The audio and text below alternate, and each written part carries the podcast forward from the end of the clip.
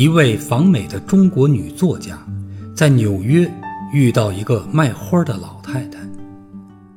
老太太穿着破旧，身体虚弱，但脸上的神情却是那样祥和兴奋。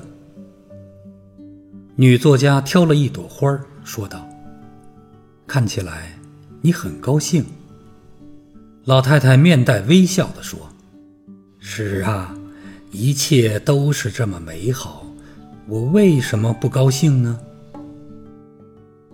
对烦恼，你倒真能看得开。女作家又说了一句。没想到老太太的回答更令女作家大吃一惊。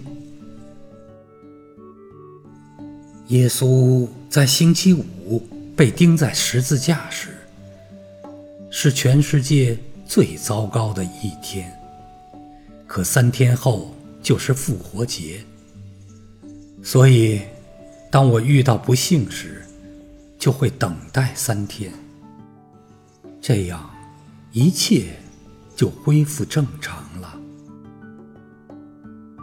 等待三天，多么富于哲理的话语，多么乐观的生活方式。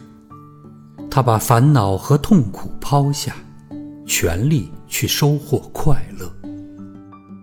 沈从文在文革期间陷入了非人的境地，可他丝毫不在意。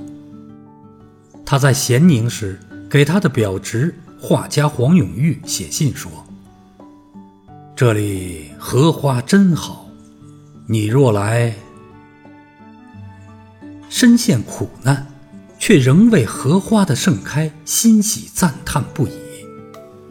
这是一种旷达洒脱的胸襟，一种面临磨难坦荡从容的气度，一种对生活童子般的热爱和对美好事物无限向往的生命情感。